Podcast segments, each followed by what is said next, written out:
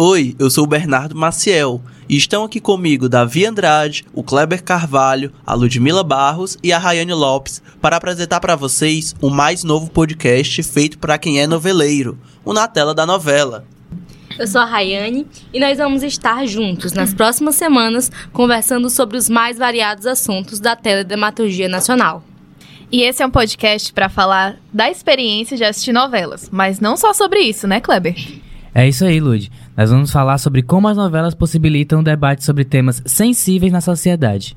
É, e justamente por ter essa pegada de entretenimento que ela alcança todas as classes sociais, e é sobre isso que nós vamos falar. E aí, gente, eu sou o Davi. Nós escolhemos esse tema porque justamente cada um de nós tem uma relação muito especial com as novelas. Então, vem com a gente!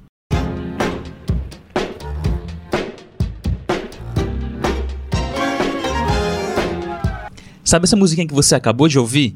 É a abertura da minha novela favorita, que, não ironicamente, se chama A Favorita, que foi escrita pelo João Manuel Carneiro e foi exibida pela TV Globo em 2008. Quem aqui não se lembra da Flora, né? Que foi a Patrícia Pilar. É, humilhava todo mundo, humilhava idoso, humilhava a filha, humilhava o serviçal, humilhava os amantes. Era uma pessoa sem preconceitos, ela odiava todo mundo. Ela Você não exclui ninguém, né, ela não Flora? Ninguém. Não, não excluo.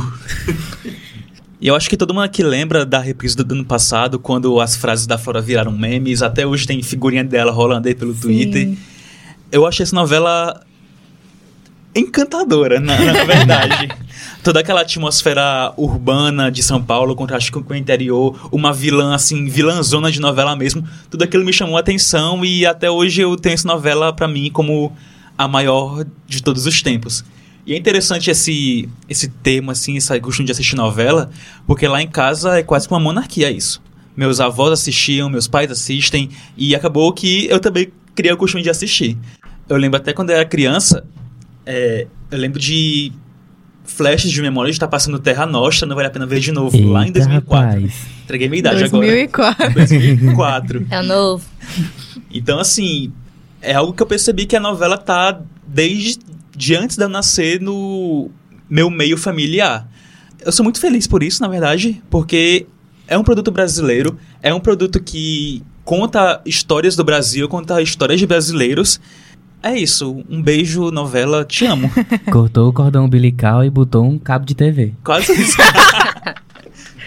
Não, e é interessante você ter falado esse negócio de ter o costume de ver novelas na família. A minha, a minha família não tem o costume de se reunir, assim, todo mundo para ver a novela. Mas eu sempre vi novelas, porque eu não fazia nada de tarde, eu estudava de manhã. E aí eu via com a minha avó, com, as minha, com a minha prima, com a minha mãe, sabe? Mas eu só tive, assim, o costume, a curiosidade de saber da história de novelas, de como são feitas, assim, o papel social das novelas com Tieta. Novela de 1989, do Agnaldo Silva, baseada na obra do Jorge Amado, no livro dele, né? Que. Mas eu não vi em 1989, obviamente, ah, né? Ah, é, foi no. Aí eu vi no. Ah, obviamente. né? Caso vocês tenham, estejam com essa dúvida, eu não vi em 1989. Eu vi no Globoplay. Quando ela ficou disponível, se não me engano, 2020, né, Davi? Foi 2020. Foi uma das primeiras, assim, do catálogo antigo que a Globo disponibilizou. Assim que disponibilizou, eu fui assistir com a minha mãe. E a gente viu o primeiro capítulo e é, assim, magnífico. Tem mais de uma hora de duração. É maravilhoso, assim, é uma história magnífica. E eu não conseguia parar de ver. Então era um ritual. Toda vida a gente se reunia para ver. Eu também assisti no Globoplay com a minha mãe. pra Nesse mesmo ver, ritual. É incrível, é uma coisa fechada, mas as, encanta, é uma novela que encanta, assim. E aí, a partir de Tieta foi que eu comecei a pesquisar mais sobre novelas, acompanhar canais no YouTube que falavam sobre isso, pesquisar mais sobre. E hoje em dia eu amo novela, assim, é um dos meios de entretenimento que eu mais gosto, mais acompanho são as novelas, por causa de Tieta. E o legal de Tieta é que, assim, é uma novela de quase 40 anos atrás. Se passava ali no, no interior do Nordeste, tem todo aquele costume regional, aquele catolicismo forte. E a gente vê que esses costumes locais, até costumes estrangeiros, são bem presentes nas novelas, né? E é justamente sobre isso que eu vou falar agora com a minha novela favorita, que é O Clone, uma novela da Glória Pérez, que traz muito essa questão da religião dentro de uma novela, de você refletir mesmo, e também os costumes de outros países, como é o caso da, da cultura árabe. E aí, de vocês, eu acho que todo mundo vai lembrar, porque todo mundo aqui é noveleiro, mas do público também. Quem não se lembra do icônico casal da Jade e do Lucas, que eram ali interpretados pela Giovanna Antonelli, pelo Murilo Benício. Foi um grande surto na época. Foi tudo. Todo Tudo, mundo tudo. queria o brinco da Jade. Todo mundo. Enfim, essa foi a novela que eu mais gostei de acompanhar. Foi ali pela primeira vez que eu tive contato com essas culturas mesmo, com essas é, reflexões sobre o diferente. Foi ali que eu tive, por exemplo, a vontade de me vestir de ouro. Eu via a- a- as meninas ali é, vestidas com, ah, eu quero ouro, eu quero ouro. Então eu queria ser uma daquelas meninas, eu achava um máximo. Inxalá! Quase todo mundo conectado com Inxalá aqui, né? Lembrando do clone. Mas eu acredito que, pra mim, uma das obras que mais alcançaram é, as pessoas, o público brasileiro, e não só o brasileiro, mas muitas outras pessoas de outros países, foi Avenida Brasil, a novela de João Emanuel Carneiro, que foi exibida em 2012. Ela já foi exibida também em mais de 140 países e dublada em 19 idiomas. E ela se caracteriza como um grande sucesso porque alguns críticos dizem que ela foi uma das primeiras novelas a trazer a classe C como protagonista. Ou seja, quem nunca se identificou com o personagem do bairro divino, de ir naquele bar, de ter uma conversa no barzinho fundo de quintal, mas um ambiente muito agradável com pessoas muito divertidas. Ou então até mesmo com a história do Tufão, de um jogador de futebol que era da periferia, da comunidade e ascendeu na vida é, através do futebol e passou a ter uma casa melhor, condições financeiras melhores. Ou seja, é quase o sonho de todo menino mais novo, né? Eu, por exemplo, queria ser jogador de futebol e mudar a realidade da minha família. Não foi, não deu muito certo, mas enfim, estamos aqui, né? Virei um noveleiro e a novela traz esse sentimento gostoso que a gente tem, que carrega no peito. E eu lembro que a Avenida Brasil também trouxe muito essa questão da dualidade do personagem, né? A gente se identificava muito com a Carminha, ao ponto de do público amar ela. O Bernardo falou dessa questão da classe C e teve uma outra novela, que é a minha novela favorita agora no caso, que é Império, de 2014, do Agnaldo Silva, que é uma novela que também traz essa questão, né? O personagem principal dela é o comendador José Alfredo Medeiros, que ele começa a novela lá como um... um- um- morando no Nordeste, ele sai pra buscar melhores condições de vida. É, é muito abordado isso durante a novela, né? É muito nítida a- na, na mudança das fases, a mudança de vida do Zé Alfredo. Mas é, essa novela é, é uma que eu me lembro, assim, acho que foi a primeira que eu parei pra assistir com a minha família. Então ela tem esse apego emocional muito grande pra mim. Eu já tinha costume de assistir com a minha avó, novela. Mas de ver com a família inteira, de todo mundo parar pra assistir, né? Ser quase que uma coisa sagrada na família. Império é a, a primeira que eu me recordo. As vozes em peso aqui no, na tela da novela. É muito interessante, né? essa- questão das vozes, das famílias, de assistir todo mundo junto. Porque é, quando a, a, a novela junta essa família pra assistir, ela consegue injetar é, essas discussões da, da, da sociedade dentro dos lares. Exatamente, não é à toa que quando eu é, comecei a pegar o gosto por novelas, foi assistindo com a minha mãe a novela Avenida Brasil. E ela dava muitas orientações de cenas que retratavam, ou seja, os abusos da Carminha com os funcionários, ou até mesmo com a filha, e, procura, e sempre me dizia, olha, não é assim que você deve seguir, apesar de você estar vendo uma novela que está retratando isso, isso não é a realidade. Existem muitas pessoas assim, mas você deve fazer o contrário. Lá em casa foi do mesmo jeito. Quando tava passando a favorita, foi uma das primeiras vezes que a gente teve uma discussão sobre violência doméstica. Apesar da grande Flora Pereira da, Silva estar lá no núcleo principal humilhando to- todo mundo para conseguir dinheiro, tinha os núcleos paralelos que tratavam temas um pouco mais delicados, digamos assim. Tinha a personagem da Lilia Cabral, que era a Catarina, onde ela sofria vários tipos de abuso do marido, o Léo, que é o Jackson Antunes foi vendo aqueles abusos, tanto físicos como psicológicos, que minha mãe também falou: Ó, não, é desse jeito assim. Não seja esse cara que nem o Léo tá fazendo com a Catarina. Por favor. Vocês viram, né? A Flora ela humilha, a Flora mata, ela planeja pra acabar com a vida da pessoa. Agora, bater não é com ela, não. Ela não bate. Fundamental. Pois é, e assim, é de extrema importância que as novelas elas retratem o, o Brasil. Porque isso é um costume que não vem de hoje, né, Bernardo? Exatamente. É um costume das novelas retratar a sociedade. E isso vem desde os anos 50. E um dos primeiros grandes sucessos, a novela Bem Amado, trouxe na sua primeira versão críticas à ditadura militar, chegando inclusive a ser censurada na época. Não, pois é, e quando acabou a ditadura, os, a- os autores eles extravasaram. É, as tramas passaram a criticar muito mais diretamente os governos e a abordar temas que antes eram barrados pelos censores. Pois é, né? Em Tieta, por exemplo, panfletando aqui Tieta mais uma vez. É, é- só que é muito impressionante você ver aquela novela que foi feita nos anos 80, que fala de um tempo anterior a isso ainda, né? Falando de questões como a gente tinha falado do regionalismo, é, mas fala também de liberdade sexual, de feminismo, dos malefícios do machismo, do abuso de menores, da hipocrisia de quem se diz moralista e, claro, né, das questões religiosas.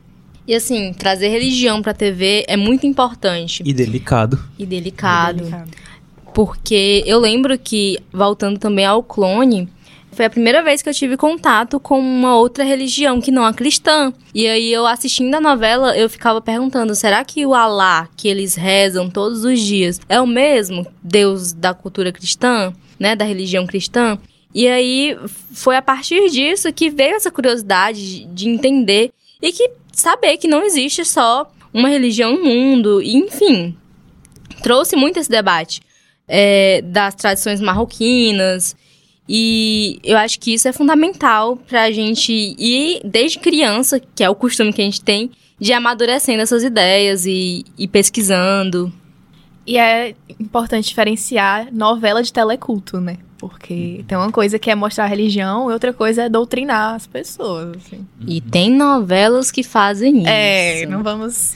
Não, Vamos deixar mas- abaixo, por favor. E tocando nesse ponto, assim, esse- em específico que a Rai falou do de O Clone, foi- ela foi uma novela completa. Foi assim, do cristal puro à farofa de domingo. Um desses pontos, assim, que, na minha opinião, o Clone pecou muito foi na essa abordagem estereotipada de quando o Muhammad e a Latifa, o Antônio Calone e a Letícia Sabatella, os personagens deles vieram para o Brasil. Nossa, sim, total. Acho que foi ano passado ou ano retrasado, né, nessa última reprise de O Clone que teve, eu vi aquelas cenas do- dos dois na, na praia assim. Meu Deus. Meu Deus, por E quê? isso inaceitável uma novela passar isso hoje em dia. Caricato, né? E- Como e- se. Hipercaricato, como se, tipo, to- todo. Todo estrangeiro fosse um. Um circo na visão do É. brasileiro. Mas. Ao mesmo tempo que o, o clone pecou muito nesses assuntos, trouxe temas de extrema importância para nossa sociedade. Dessa vez falando da Mel, a Débora Falabella, onde ela na, na novela era a filha do, do Lucas e ela começava a se envolver com drogas, drogas mu- muito pesadas. E a novela trouxe essa discussão através do, do, do contraste entre a, a Mel e o Lobato, que era o Osmar Prado. Onde Osmar Prado interpretava um ex-viciado e eu achava incrível a sensibilidade da Glória Pérez em escrever aqueles roteiros, onde ela, ao mesmo tempo, mostrava uma crise da Mel e o Lobato dando conselhos sobre vícios a outra pe- pessoa. E assim, a novela foi extremamente elogiada por isso. A Glória Pérez e o Jair Monjardim, que é o diretor, ganharam prêmios internacionais. E eu faço das palavras do Nilson Xavier a- as minhas. A- o clone foi impecável quando trouxe a droga, não como uma coisa extremamente ruim, mas uma coisa que dá prazer também. Mas é aquele ponto em que a droga se torna um malefício para a sociedade. E foi muito sensível também a forma que eles abordaram a família, né? A mãe da Mel, o sofrimento daquelas pessoas em relação à filha usando drogas. E também mostrou quão difícil é você ter um vício químico e sair dele. E ao longo da novela toda é, é essa trama que se desenrola que é muito delicada. Só lá no final que você vai ter um- uma mudança, mas mesmo assim ainda mostra que é muito complicado. Inclusive, queria deixar aqui um, um beijo, Daniela Escobar, você faz falta nas novelas.